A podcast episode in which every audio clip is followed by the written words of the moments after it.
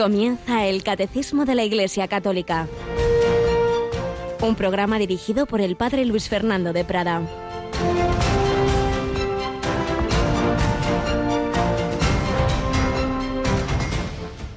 Tu hija se ha muerto. ¿Para qué molestar más al maestro? No temas. Basta que tengas fe. Alabado sean Jesús, María y José. Muy buenos días en este primer día del mes de febrero, 1 de febrero, el Evangelio que nos habla de la resurrección de la hija de Jairo, la curación de aquella mujer que llevaba 12 años con aquella enfermedad, aquellas hemorragias.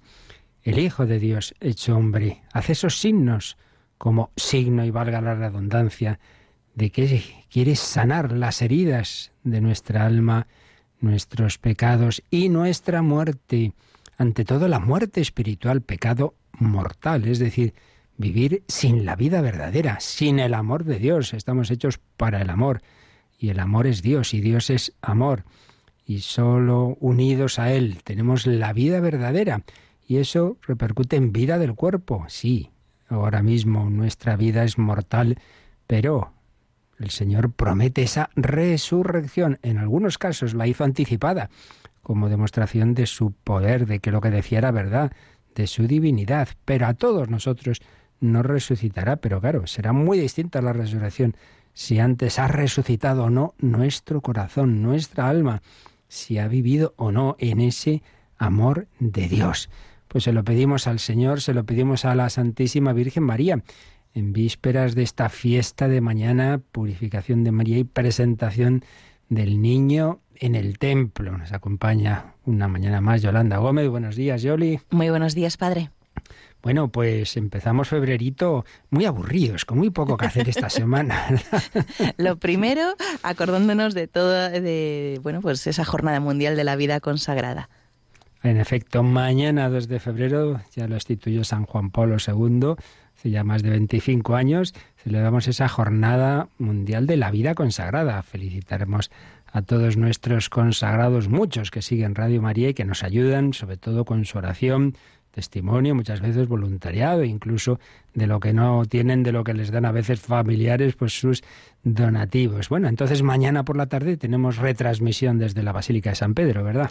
Eso es, a las eh, cinco y media, pues vamos a retransmitir la Santa Misa que va a celebrar el Papa Francisco con motivo de esta Jornada Mundial de la Vida Consagrada cinco y media o cinco y veinticinco, como suele hacer, empezará la misa, pero la, la retransmisión eh, la comenzaremos a las 5, vamos, la retransmisión, este programa especial porque antes de esa conexión hablaremos de, de esa jornada, le, veremos qué nos ha dicho el Papa en el mensaje a la vida consagrada, etc. Mañana, mañana, miércoles 2 de febrero, a partir de las 5 de la tarde, pues muy unidos eh, con la vida consagrada. Pero es que el jueves es ya víspera de primer viernes de mes. ¿Qué significa eso? Eso significa que a las 11 de la noche, las 10 en Canarias, vamos a retransmitir la hora santa desde la capilla de los estudios de Radio María. Ya sabéis que hoy y mañana son los dos últimos días para enviar esas intenciones si queréis que estén al pie del altar que si no, pues el Señor también la sabe, no, no, no seamos en eso materialistas de pensar que si no está el papel el Señor no se entera. Pero bueno, tiene también su simbolismo hoy y mañana. Y como casi cada sábado tenemos un nuevo obispo o una toma de posesión, ¿cuál toca este sábado? Pues este sábado toca eh, la toma de posesión de Monseñor Salvador Cristau Col como obispo de Terrassa.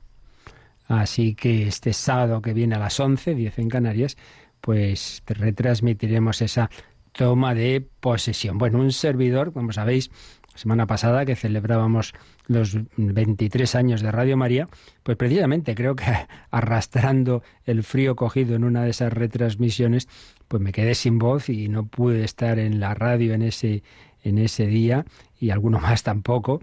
Y bueno, muchas personas eh, eh, preguntando y rezando. Agradecemos a todos, por supuesto, agradezco su interés, su oración, nada grave, pero en fin, estas cosas que pasan. Todavía no estamos del todo, del todo recuperados, pero sí para volver a retomar este programa que tuve que suspender porque la voz no daba para más en la, en la semana pasada. Así que gracias a todos Y bueno, pues seguimos, seguimos caminando en Radio María. Como han llegado muchísimas felicitaciones y no dio tiempo a leer todas, pues lo que quizá al acabar el programa, mientras llegan las consultas o no, pues le iremos leyendo algunos de esos mensajes que recibíamos en torno a ese 24 de enero, 23 aniversario de Radio María, que es posible por tanta gente buena y seguimos recordándose entre todos, entre todos pedimos vuestra oración. Hay problemas que solo la oración puede solucionar. Pedimos nuevos voluntarios, siempre podéis escribir al correo nuevos voluntarios arroba radiomaria.es y seguimos pidiendo, aunque ahora no sea en esa campaña extraordinaria tan bonita que hicimos en Navidad, pero el día a día son necesarios siempre esos donativos que van llegando, pues eso, como, como esas contribuciones de la viuda pobre o de personas que tienen más capacidad, que entre unos y otros se va haciendo ese granero para que Radio María siga extendiéndose. Ya sabéis que en la web de Radio María, radiomaria.es, pestaña donativos, están explicadas todas las formas de hacer esa donación. Pues vamos adelante en este año, a un año ignaciano, que por cierto, como otros años, retransmitiremos la novena de la gracia y este año muy especial porque resulta que el último día de la novena de la gracia, que es el 12 de marzo, se cumplen exactamente 400 años de una jornada histórica para la Iglesia y en concreto para la Iglesia en España, porque en ese día fueron canonizados ni más ni menos que San Ignacio de Loyola, San Francisco Javier, Santa Teresa de Jesús, San Isidro Labrador, para que no fueran todos españoles, otro gran santo pero italiano, San Felipe Neri. Bueno, pues seguimos hablando en este año ignaciano de San Ignacio de Loyola, conociendo un poquito cómo el Señor en su providencia va guiando las almas desde su nacimiento, desde sus primeros años, en su caso en esa preciosa tierra de Azpeitia, en esa preciosa tierra guipuzcoana. Pues sí, seguimos hablando de Íñigo López de Loyola.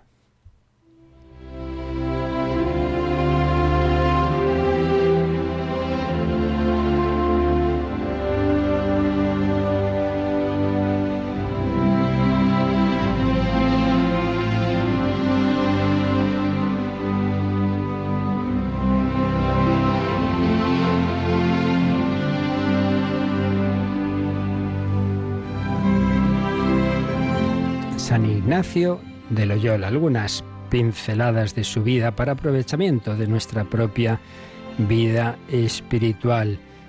vivimos hablando de la familia, del contexto, porque Dios no da puntada sin hilo. Todo lo que ocurre en nuestra vida está en un misterioso plan de Dios, ciertamente. Solo Dios sabe cómo conjuga su voluntad con la libertad del hombre que muchas veces actúa mal y Dios permite el mal y permite el pecado. Pero tiene esa misteriosa capacidad que solo en el más allá podremos entender muchas cosas, de sacar bien del mal. Nunca pensemos que lo que ocurrió en mi vida, en mi infancia, en mi familia, eso ya me marca para siempre, no tiene solución.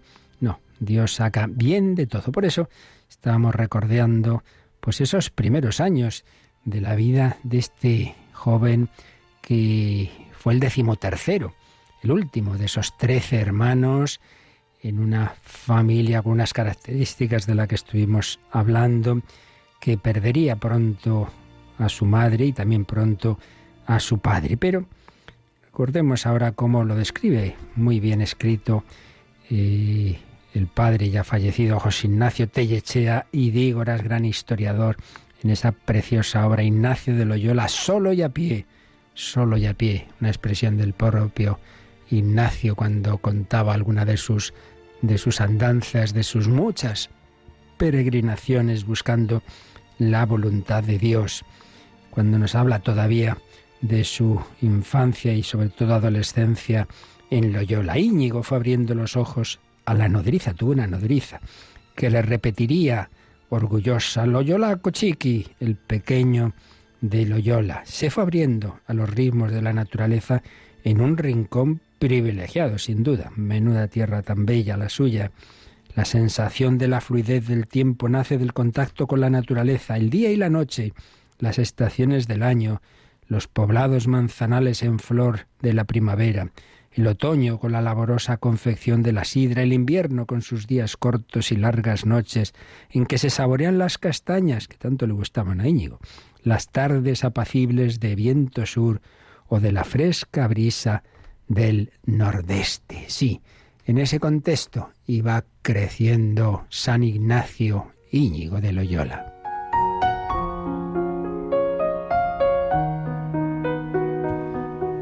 Pero junto al ritmo natural, el ritmo litúrgico, sí, la cuaresma y la pascua, la alegría festiva de la Navidad y una inacabable lista de fiestas de la Virgen que se celebraban entonces de los apóstoles, de los santos, que la vemos con ordenanzas bien fijada en Azpeitia 1499, con la misa mayor, por supuesto, como centro.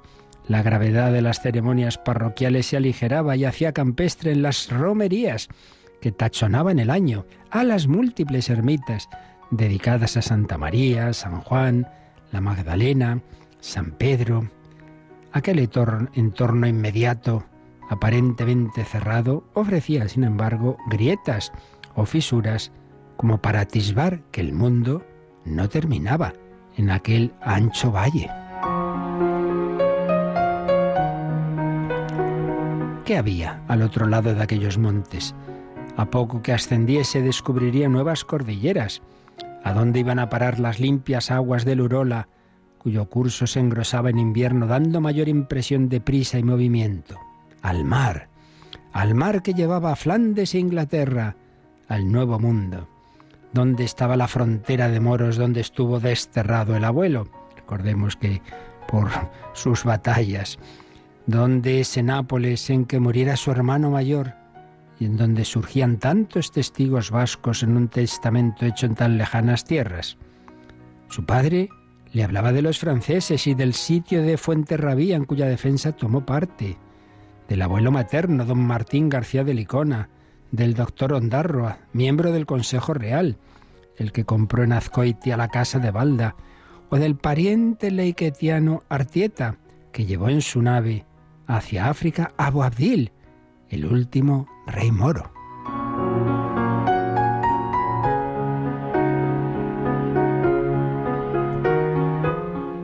En aquellos días estaban frescas las proezas marítimas de Arriola, Mendaro, Lazcano.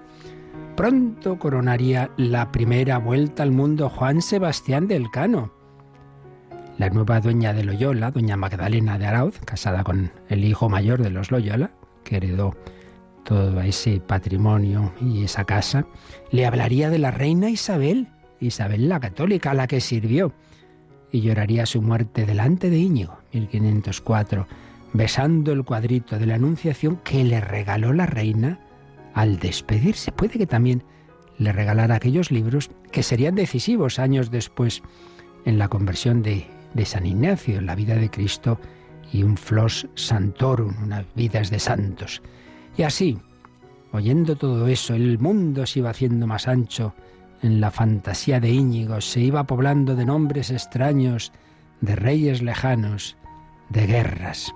Íñigo fue aprendiendo a leer y escribir, pero más que eso le gustaba visitar las ferrerías de Aranaz y Barrenola, donde se fundía el hierro con que se hacían espadas y coseletes, y entraba como en su casa en la cercana herrería de Martín de Razti, el esposo de la nodriza, de su nodriza, quedándose estasiado al verle trabajar en su pequeña fragua.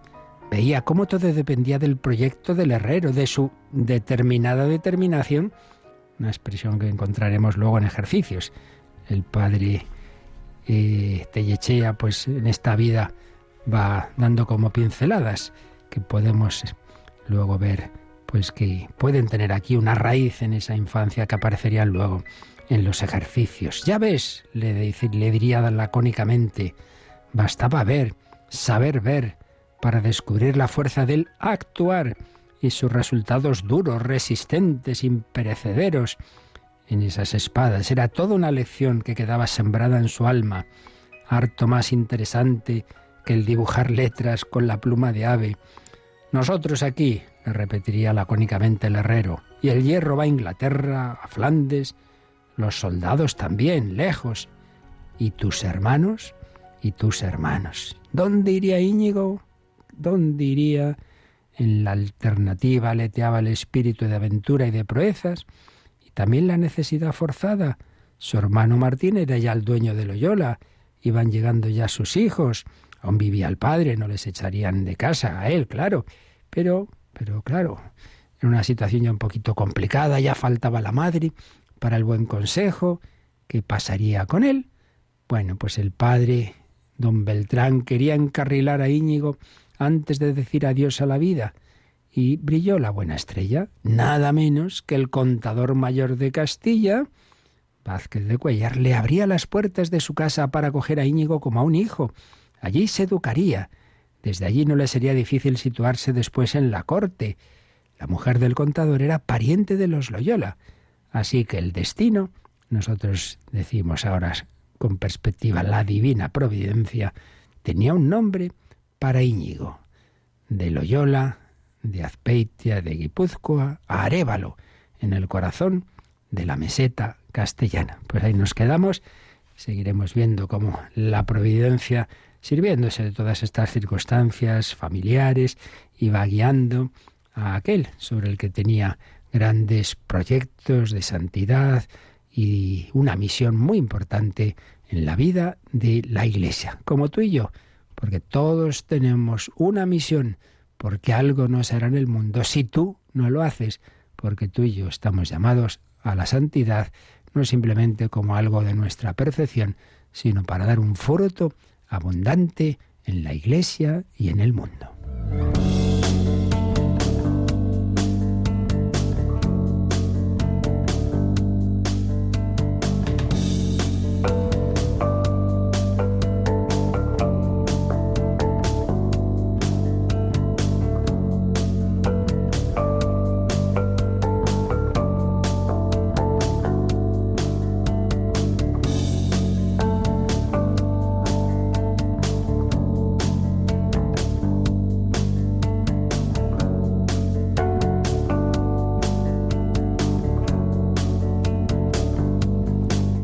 Bueno, pues hemos oído hablar de ese ritmo litúrgico, de esas fiestas que se celebraban en aquella tierra en la que vive los primeros años de su vida Íñigo de Loyola. Pues sí, la liturgia a lo largo de los siglos, con sus variaciones en lo externo, pero en lo esencial siempre igual, ese culto al Padre por el Hijo en el Espíritu Santo, esos sacramentos, esa Santa Misa, esa palabra de Dios, todo ello iba entrando pues en esas almas que allí se formaban en esa España del siglo XV, XVI, pues fue forjando a tantos santos. Bueno, pues con los matices y con la evolución en lo accidental que se va produciendo a lo largo de la historia de la Iglesia, pero es en lo esencial, por supuesto, nuestra misma liturgia. Y hemos estado viendo durante meses los fundamentos de la liturgia católica, respondiendo una serie de preguntas sobre quién la celebra, cuándo, cómo, dónde. Ya hemos terminado todo ese apartado y estábamos en esos números de resumen que hace pedagógicamente el catecismo cuando termina un, un, apartado importante, largo, digamos, lo resume de una manera más escueta con esos números que aparecen en la tipografía del catecismo en cursiva. Y habíamos visto pues desde el 1187, que es la liturgia, la obra del Cristo total, cabeza y cuerpo, es Jesucristo, cabeza del cuerpo místico, sumo sacerdote, que está a la derecha del Padre, Dios y hombre verdadero, quien celebra siempre, en definitiva, el que se dirige al Padre y nos incorpora a nosotros, el Espíritu Santo nos une a Cristo en esa alabanza y en esa petición, en esa intercesión, en definitiva, en ese culto que el Hijo, hecho hombre, da al Padre, somos incorporados. Y eso es la liturgia. El cuerpo místico de Cristo, unido a su cabeza, movido por el Espíritu Santo, alabando al Padre y recibiendo la gracia de Dios que se nos comunica a través de ese culto de una manera eficaz y segura cuando estamos hablando de los sacramentos sobre todo. Veíamos que en esa celebración todos tomamos parte, no es que celebre el sacerdote y los demás somos espectadores, no, no todos participamos, pero por otro lado, de distinta forma, porque hay un sacerdocio común de todos los cristianos, sacerdocio bautismal, por el que todos estamos llamados a orar, a ofrecer la vida, pero hay un sacerdocio ministerial que solo tienen, solo tenemos algunos, y entonces eso se manifiesta también en las celebraciones. Veíamos también que la celebración pues Dios nuestro Señor nos sabe que somos, nos ha creado, no, no como espíritus puros, no somos ángeles, por eso necesitamos también lo material. Y por ello la liturgia engloba signos y símbolos que se refieren a la creación, como el agua, que se usa en el bautismo, como el aceite, el pan, el vino, y otros, como la luz, el fuego, también símbolos que se mm, refieren a la vida humana, lavar, ungir, partir el pan, dar el sí el esposo a la esposa y viceversa, signos que tienen su raíz en la historia de la salvación, Antiguo Testamento, como los ritos de la Pascua, todo ello asumido en el mundo de la fe, asumidos por el Espíritu Santo, esos elementos cósmicos, esos ritos humanos, esos gestos del recuerdo de Dios, se hacen portadores de la acción salvífica que Jesucristo sigue realizando a través de todo ello. Pero todo ello siempre con la necesidad de la palabra. No basta el gesto, no basta el símbolo, no basta la materialidad. Si hay pan y vino y no, hay un sacerdote que dice esto es mi cuerpo, pues no se produce ese milagro eucarístico. Siempre la palabra de Dios es fundamental en la liturgia, en ella y sobre todo en las celebraciones más desarrolladas, como es la Santa Misa, es fundamental la liturgia de la palabra. Pues ahí nos quedábamos, en el 1190. Vamos leyendo estos números de resumen y a la vez echamos un ojo a cómo esto mismo lo dice con otras palabras, pero las mismas ideas, el catecismo juvenil, el Yucat, porque siempre, bueno, no se puede aportar algunos matices. Pues vamos a hacerlo hoy con el siguiente número, Yolanda, el 1191 resume lo que vimos en bastantes días. Claro, es que digo siempre lo mismo. A veces hay quien oye esto por primera vez y, dice, ay, qué poquito. No, bueno, es que todo esto ya lo explicamos con calma antes. y, ahí donde se trató a fondo y siempre podéis encontrarlo, no lo olvidéis, en el podcast de Radio María y además cada catequesis pone de qué se habló. Pero aquí solo resumimos y en un solo número va a resumir lo que vimos en varios días sobre la música. Pues vamos a leer este número 1191. El canto y la música están en estrecha conexión con la acción litúrgica. Criterios para un uso adecuado de ellos son la belleza expresiva de la oración, la participación unánime de la asamblea y el carácter sagrado de la celebración. Bueno, pues en tan poquitas palabras resume pues varios números que estuvimos desarrollando, como digo, y tampoco olvidemos que en Radio María, desde luego, tenemos muchos programas de música y en concreto de música litúrgica. Tenemos tanto de música más, digamos, actual como de la música más tradicional y sagrada, la música litúrgica, la música sacra por excelencia. Todo ello, como sabéis, lo tenéis la parrilla de Radio María, así que ahí sí que esto está tratado a fondo, no digo en cuatro o cinco días, sino en años, en años.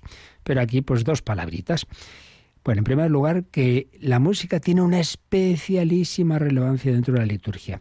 No es como otros de los símbolos que hemos antes mencionado, que bueno, pues está muy bien, oye, si hay flores, estupendo, y si no, pues tampoco pasa nada.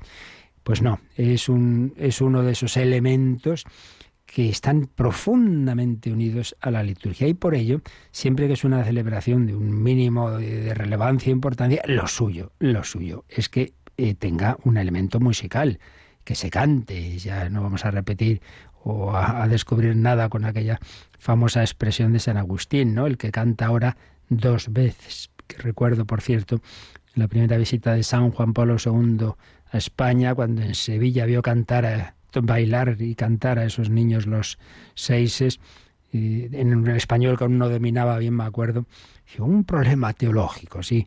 Si San Agustín dijo el que canta ahora dos veces, ¿qué diría del que baila también? ¿Tres veces o qué? Bueno, pues sí, está muy unida la, la música, el canto, a la liturgia. Pues lógico, porque una otra de las cosas que también decíamos es que toda liturgia aquí en la tierra es participación en la liturgia celestial.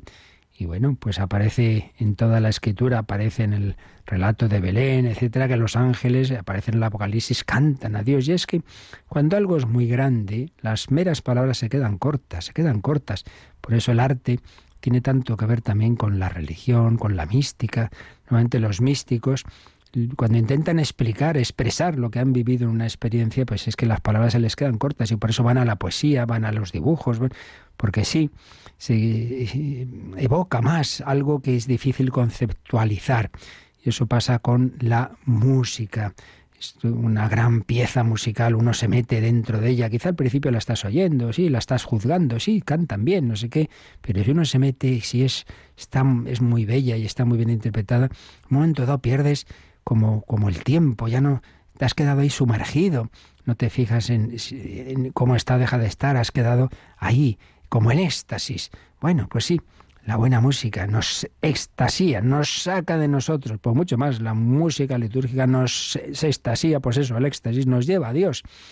Pero tiene que ser eso, buena música que, que esté unida a la celebración litúrgica. Por eso, aquí resumiendo mucho, se nos recuerda en este resumen que no vale cualquier música, tiene que ser eh, una música que por un lado esté en función de la liturgia, no al revés.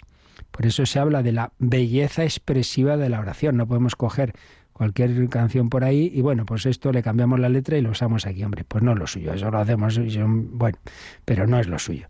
Entonces es al revés, a ver esta, esta oración, esta celebración, esto cómo se expresa musicalmente. Belleza expresiva de la oración. Entonces, si esta música permite rezar esto y tiene esta letra, porque eso es lo principal, al servicio de la letra. Oye, si es el Santus, pues lo que no voy a hacer es cambiar el Santus para que me encaje en la música, es al revés. La música tiene que, estar al servicio de, esas oraciones. Entonces, que se exprese bien y bellamente, claro, la oración. Si es una chapucilla, pues hombre, pues no. Luego, que permita la participación unánime de la asamblea. Es verdad que también puede haber piezas en un determinado momento bueno, que cante el coro, que canten... Pero el ideal siempre, y por lo menos en las partes principales de la liturgia, pues hombre, es lo que se reza por todos, que se cante por todos. Por tanto, que sea algo que permita la participación unánime de la asamblea. Y también, claro, se habla del carácter sagrado de la celebración. Si pones una música que lo que hace es que de por sí es una música que, que te disipa, que te pone nervioso, que te... Hombre, pues esto no pega. Aquí no, no se trata de, organizar no sé qué baile en la plaza. Se trata de algo que nos sirva para unirnos más a Dios. Por tanto, una música que tenga en cuenta esa, esa sacralidad, esa reverencia. Y con gozo, por supuesto, reverencia gozosa, porque nuestro Dios es el Dios de la alegría, ciertamente, y, y que compara la, el reino de los cielos con un banquete y Jesús dio el mejor vino, todo eso es verdad, pero siempre en ese contexto sagrado. Bueno, pues esto es lo principal que resume este 1191, pero vamos a ver qué nos dice Yolanda el, el Yucat. Entonces nos vamos al 183 y ya sabemos que el Yucat tiene este esquema de que primero pone una pregunta. La pregunta es, ¿por qué se interpreta música en las celebraciones ¿Y cómo debe ser la música para adecuarse a la liturgia? Hay una primera respuesta escueta que dice lo siguiente. Donde las palabras no son suficientes para alabar a Dios, la música acude en nuestra ayuda. ¿Veis lo que decíamos antes? Las palabras muchas veces se nos quedan cortas, no son suficientes, pero la música acude en nuestra ayuda. Y a continuación lo desarrolla un poquito más. Cuando nos dirigimos a Dios, siempre hay algo inefable y algo que no expresamos. Ahí puede ayudarnos la música. En el júbilo, el lenguaje se convierte en canto. Por eso los ángeles cantan. La música, en las celebraciones litúrgicas, debe hacer más hermosa e íntima la oración.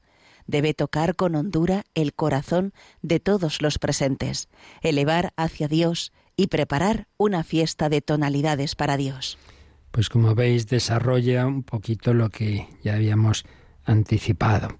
Al dirigirnos a Dios hay algo inefable, algo que no, que no podemos expresar fácilmente, lógico. Si esto pasa incluso con grandes realidades humanas, pues recuerdo algún padre de familia ante su primer hijo, pues conmovido, que no le salían palabras, esto, esto es como un milagro, ver este, este niño, esta persona, pues no digamos, cuando es el niño Dios, cuando es el crucificado, cuando es el resucitado, eh, pues eso, cualquier palabra se queda corta. Ahí puede ayudarnos la música.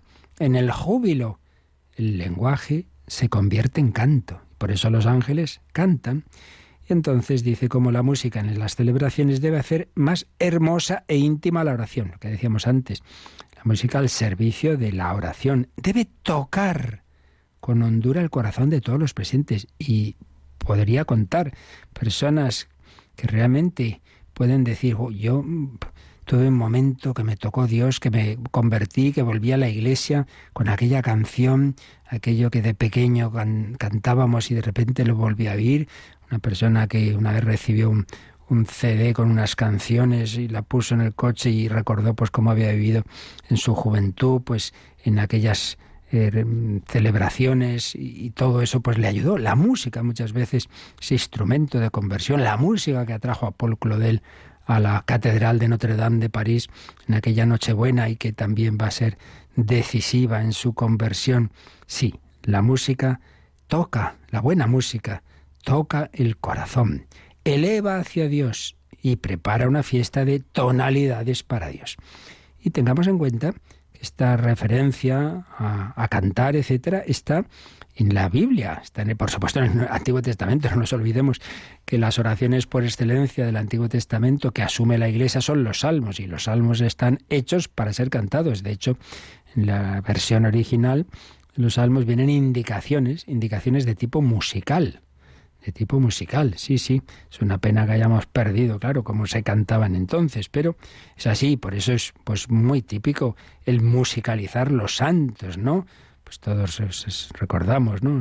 Salmos que canté, alegría cuando me dijeron el Señor es mi pastor, etcétera. Pero también en San Pablo aparecen expresiones sobre la música, sobre el canto. Dice, por ejemplo, en Efesios 5:19, una cita que recoge el, el Yucat al margen, recitad entre vosotros salmos, himnos y cánticos inspirados, cantad y tocad con toda el alma para el Señor. Pues más claro, Efesios 5:19, cantad y tocad con toda el alma para el Señor. Pues así cantan con toda el alma seminaristas del Seminario Menor de Toledo, el Ave Verum, con el que vamos a hacer un momento de, de reflexión meditativa, musical.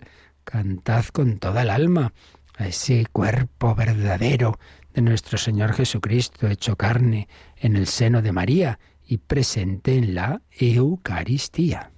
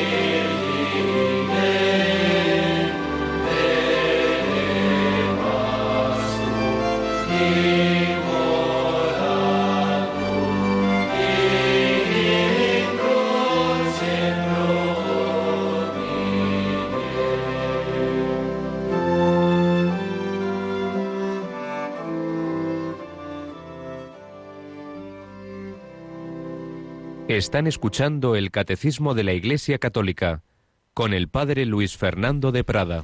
Pues ciertamente, la música, la buena música nos eleva, nos acerca a Dios, pero no solo nos entra la luz de Dios, la gracia de Dios por el oído, también por la vista.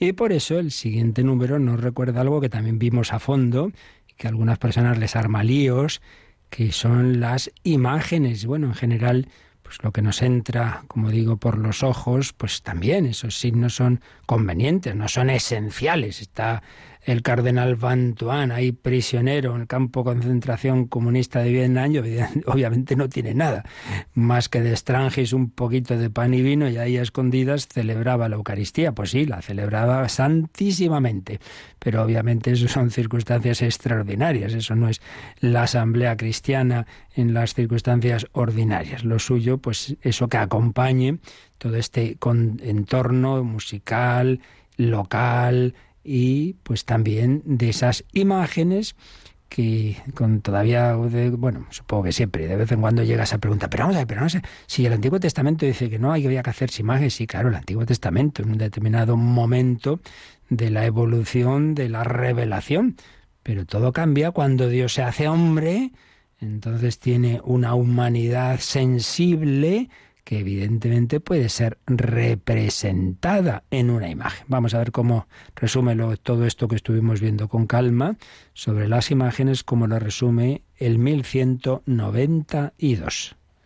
Las imágenes sagradas presentes en nuestras iglesias y en nuestras casas están destinadas a despertar y alimentar nuestra fe en el misterio de Cristo.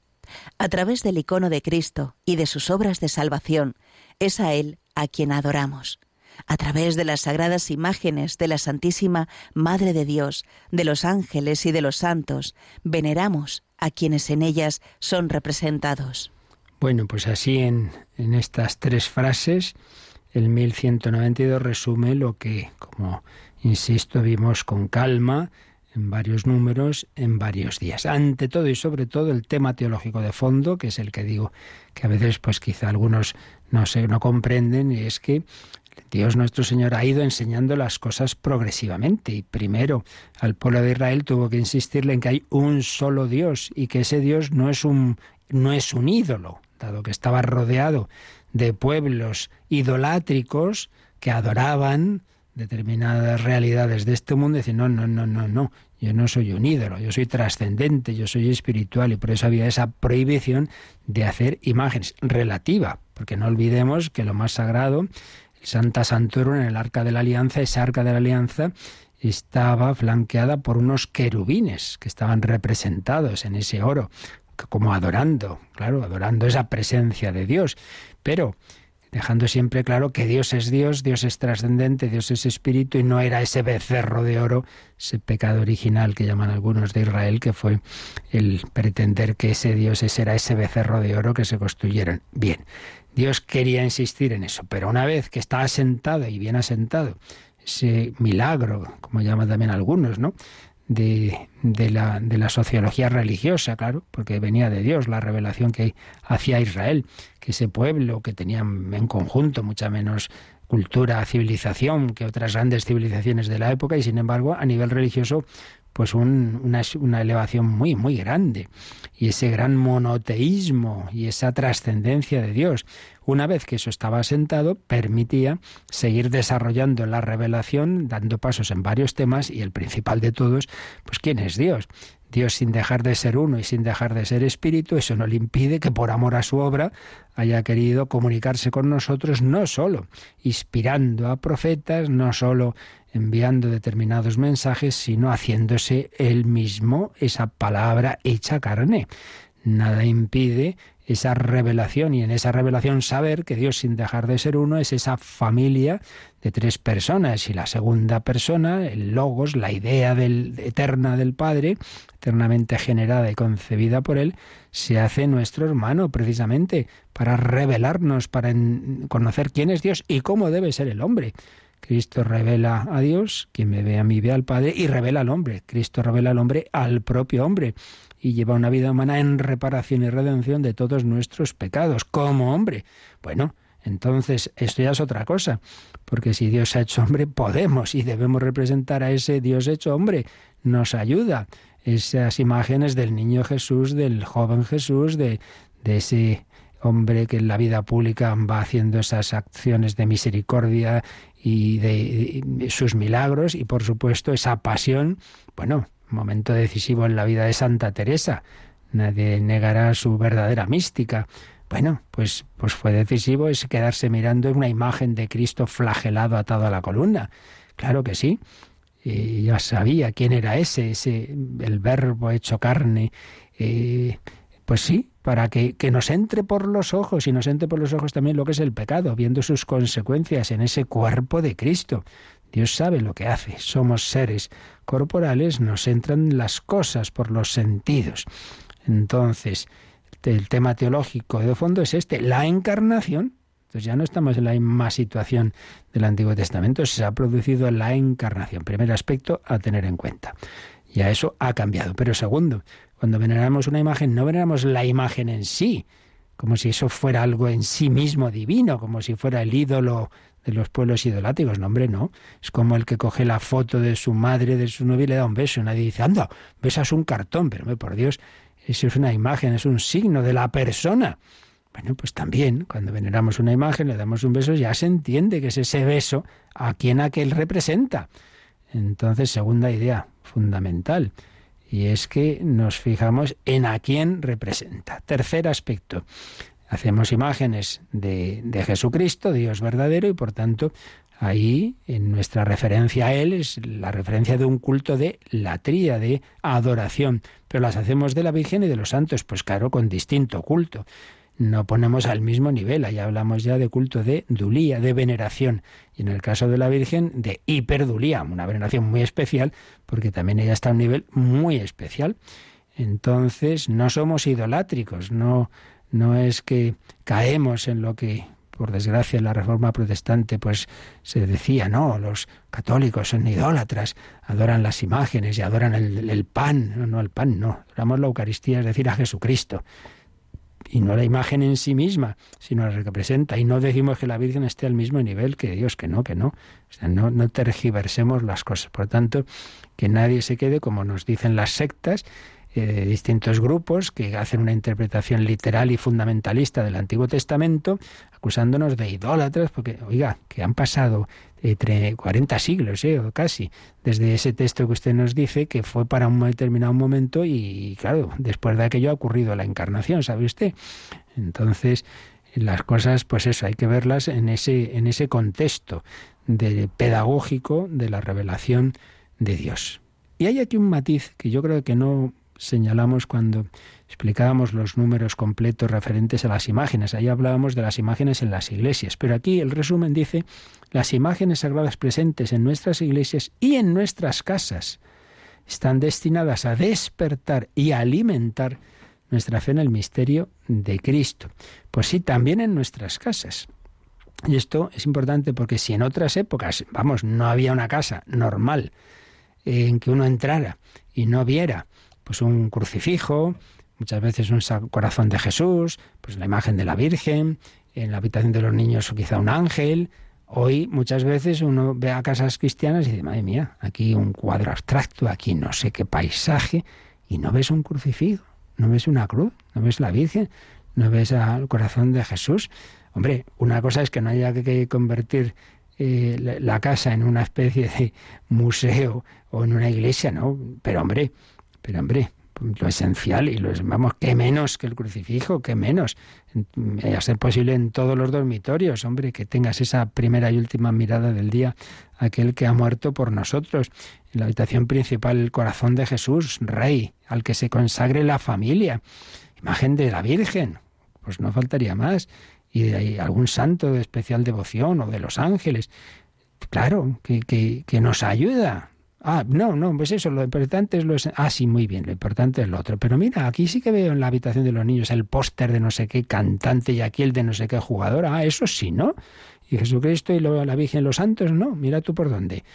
Y el que muchas veces dice, no, no, no, estas cosas no, luego lo hace con, con, lo, con lo terreno. Así somos. Así que, que, que Dios nuestro Señor, si ha hecho la dinámica de la encarnación es porque sabe que nos ayuda, pues hombre, aprovechemos esa dinámica y no rechacemos esos caminos del Señor. Porque, porque nos lo dice este número. Están destinadas las imágenes sagradas presentes, tanto en las iglesias como en nuestras casas, a despertar y alimentar nuestra fe en el misterio de Cristo. Despertar, muchas veces ha habido personas que entrando en una iglesia bella, eso les ha tocado, igual que decíamos antes que toca la música, les ha tocado esa belleza, porque la belleza es lenguaje de Dios, lo es la verdad y lo es la bondad. La verdad bien expuesta, el testimonio de la bondad toca los corazones, pero también la belleza. A despertar y alimentar me ayuda. Va uno, en cambio, a una iglesia que parece un almacén, que parece ahí cualquier cosa, que vamos, de suerte que hay una cruz ahí, pero poco más. dice, hombre, mucho no ayuda a la oración, la verdad no ayuda mucho, no. Bueno, pues eso, que sabiendo que son signos que nos llevan a las personas, teniendo claro quiénes son esas personas y el culto que se les debe, supuesto todo esto, son medios que Dios nuestro Señor pues tiene en su providencia y que la Iglesia aprueba, no vamos más que aprueba, recomienda un montón. Y de hecho, pues hacen oraciones de bendición de esas imágenes, que significa que es pedirle a Dios que esa veneración, esa imagen nos ayude, pues eso, a acercarnos a Él y a recibir su gracia. Bueno, pues lo dejamos aquí con el resumen que hemos hecho hoy de estos dos grandes componentes de la liturgia, la música y las imágenes. Y tenemos tus últimos minutos, si hay alguna consulta, y que también aprovecharemos para seguir leyendo algunos testimonios recibidos en los últimos días. Nos recuerdan cómo se pueden hacer las consultas a este programa. Participa en el programa con tus preguntas y dudas. Llama al 91005 9419. 91005 9419 Puedes escribir un mail a catecismo o escribirnos un mensaje al teléfono de WhatsApp 668 594 383 668 594 383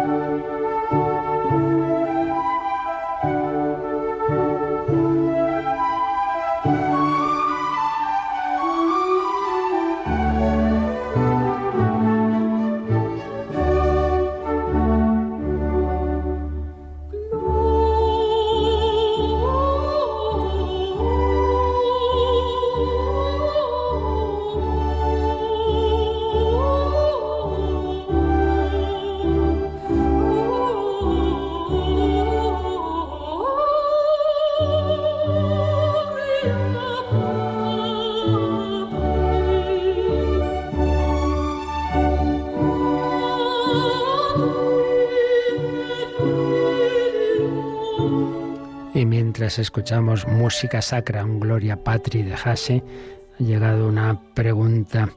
Eh, dice, no sé si entendí bien. ¿La adoración a la Eucaristía es diferente a cualquier otra imagen? Dado que es el cuerpo real de Cristo, pues en efecto es totalmente diferente. La imagen es puro símbolo, un recuerdo de alguien, pero en la Eucaristía ese alguien está. Hay una diferencia sustancial. Esto ya cuando lleguemos al sacramento de la Eucaristía lo explicaremos. Claro, en un caso es meramente símbolo, pero ahí no hay una presencia real del cuerpo de Cristo. Pero en la Eucaristía sí. Pasa claro, no lo vemos, porque ahí está el milagro eucarístico, es que lo que aparece, lo que vemos, lo que sentimos, es meramente, digamos, ese envoltorio externo, y sigue pareciendo pan o vino, pero sabemos que lo hondo de esa realidad, lo que se llama la sustancia, ha cambiado. Dios tiene poder sobre la materia, igual que puede hacer que de una pequeña partícula inicial aparezca este universo, cosa que te lo dicen los científicos, se tan panchos y, y no deja de ser algo, vamos, un poquito complejo, ¿verdad?, de entender que este increíble universo estuviera concentrado en un punto con las cualidades exactas para que saliera lo que ha salido, que esa es la, tesis tan extendida del Big Bang. Eso parece normal y luego, ah, no puede ser la Eucaristía, Dios no puede eh, tener poder sobre eso, hombre, pues eso lo dirá usted. Así que en efecto es totalmente diferente. Bueno, Yolanda, teníamos pendientes también, habían llegado algunos mensajes al WhatsApp de Mónica cuando hacía entre amigos en ese día de felicitación. Tienes pendientes algunos de esos mensajes que no habíamos compartido, me parece. Sí, unos cuantos todavía quedan por, por leer y compartir con los oyentes, pero bueno, poquito a poquito. Nos dicen, felices 23 años en España, benditos seáis por vuestra ilusión y empeño en difundir el mensaje del Señor. Os doy las gracias por todo lo que habéis hecho por mi marido y por mí en el tiempo que os, os escuchamos. Necesitábamos consuelo para nuestras almas, alegría interior y esperanza para vivir Nos encontrábamos cansados y sin fuerzas por tantas cosas. Fallecimiento de nuestros padres, amigos, separaciones de hermanos y cuñados, que fue un alivio encontrar la fuerza de la fe, la formación que nos faltaba, las oraciones y los testimonios de todos. Una voz cristiana, como ha dicho una oyente, que no queremos que se apague nunca y más en estos tiempos. Gracias de corazón. Pues gracias a vosotros por estos ánimos constantes que recibimos pues yo diría que todos los días, pero sobre todo en fechas como esa, como este aniversario que estamos celebrando. ¿Alguno más que tenemos por ahí pendiente? Sí, María José, que vive en Almería, nos dice, hola familia de Radio María, me felicito yo por haberos encontrado. Aunque el primer contacto, que fue en 2010, fue causal, e, eh, casual e infructuoso, lo que hoy en ese momento me pareció una ñoñada. Nuestra Santísima Madre salió otra vez a mi encuentro en 2017-2018 y ya ahí me rendí totalmente. Es bastante habitual personas que de primera, uy, Radio María, Radio María, esta radio de, de viejitas que no sé qué, no sé cuánto, quita, quita. Y luego después los que más se han quejado, o de sus padres y tal, y luego dice, ay Dios mío, ¿cómo ahora entiendo ya a mis padres que oían Radio María? Nada, nada, está uno a tiempo de... y ahí lo que siempre decimos es, hombre, antes de juzgar, escucha, pásate unas semanitas, y al cabo de un mes me cuentas si sigue pareciénute una ñoñada Radio María. Muchas gracias, María José. ¿Qué más? ¿Alguno más? Pues lo mismo nos dice Ana desde Vitoria nos cuenta, eh, felicidades en el 23 aniversario de nuestra emisora. Conocí Radio María hace muchos años a través de mi madre. Por entonces yo no os prestaba ninguna atención. Todo lo contrario, me burlaba de mi madre por escucharos. Ella falleció en abril de 2014 y 13 meses después Dios me buscó como la oveja descarriada que soy y me convertí. Desde entonces comencé a escucharos de forma progresiva y hoy sois mi referente. Gracias por sostenerme en la fe y la oración y regalarme la mejor compañía. Que Dios os bendiga y que la Virgen amplíe esta maravillosa familia. Sí, Ana nos escribe de vez en cuando desde Victoria, qué bonito. Bueno, y otros mensajes que, que vemos también eh, en ese mismo 24 de enero. Eh, sí, buenos días a todos los que hacéis posible esta labor formativa, musical y evangelizadora. Para mí, Radio María, la fuerza de la esperanza, es mi camino y guía de mi conversión. Desde 2008 las sigo diariamente a través de TDT con los auriculares y así en mis labores, pues de mi casa también escucho y rezo. También colaboro mensualmente con un donativo, es pequeño, para lo que se merece esta bendita ondas. Felicidades y bendiciones. Contad con mis oraciones, sobre todo en la Eucaristía y rezos del. Gracias desde Vic, eh, Carmen. Qué bueno también. También abrazos para todos. Aquí en este caso no estaba firmado. Pido a nuestra Madre por todos vosotros, pilares que nos acercáis más a Dios, para que nos falten las fuerzas Lenos alguno más y terminamos. Buenos días amigos de Radio María, os escucho desde hace 16 años. ¿Qué os puedo decir? Que el día que me topé con esta radio, creedme, lo que os digo, me tocó la lotería, pero el premio gordo. Yo antes de eso creía, claro, que, que sí, porque lo veía en casa, a mi abuela, con su rosario en las manos rezando, a mi madre también rezar el rosario todos los días, pero yo como practicante, pues muy light, la verdad. Pero ahí, Dios mío, pues cuando yo me encuentro con esta bendita radio. No quiero otra cosa que rezar y rezar y rezar y estoy todo el día con los auriculares rezando. Gracias por devolverme la fe que estaba adormecida. Realmente es el Señor el único que puede dar y devolver la fe, pero es verdad que se sirve, igual que decíamos que se puede servir de la música o de una imagen, se sirve de las ondas. Y antes de terminar, me estoy dando cuenta que tenía pendiente, como luego me puse malito y no hicimos programa, tenía pendiente una consulta. Cuando dije, eh, hablamos de la liturgia de la palabra, entonces nos ponemos en pie en el Evangelio y dice, siempre me he preguntado por qué en cambio escuchamos sentados las lecturas. En primer lugar, recuerdo que de las posturas he hablado, me parece que en dos ocasiones a lo largo de todo este, todo este periodo anterior sobre la liturgia. Por tanto, podéis buscar en el podcast la explicación que hicimos de todas las posturas en la, en la misa y no solo en la misa, en general en la liturgia. Y en particular de esto que dice aquí no, sí, Cristina, desde Jerusalén, ni más ni menos, yo diría lo siguiente, vamos a ver. Mm, mm, más bien, me parece normal escuchar sentado. ¿Por qué? Bueno, ¿cómo escuchaban los que oían los sermones de Jesús, el sermón del monte? Pues si no, no me imagino de pie, que estuvieran de pie escuchando las bienaventuranzas, esto, lo otro. Pero ¿cómo escuchaba María de Betania? Mira, le dice Jesús a Marta, Marta, andas inquieta, nerviosa con muchas cosas, una sola es necesaria.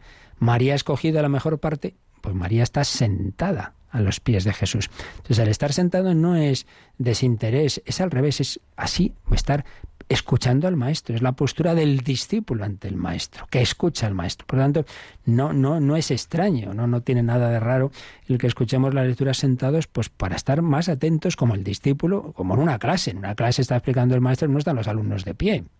Otra cosa es que para destacar la especial importancia del Evangelio, cuando se llega a esa lectura, nos pongamos de pie. Pero incluso fijaos que cuando es una lectura larga como en La Pasión se suele decir, bueno, que quien quiera que esté sentado precisamente para, por lo menos en parte de ella, precisamente para que el cansancio no nos distraiga de la escucha. Por ahí va la cosa. Bueno, pues seguiremos. Pedimos al Señor su bendición, la bendición de Dios Todopoderoso, Padre, Hijo y Espíritu Santo, descienda sobre vosotros. Alabado sea Jesucristo.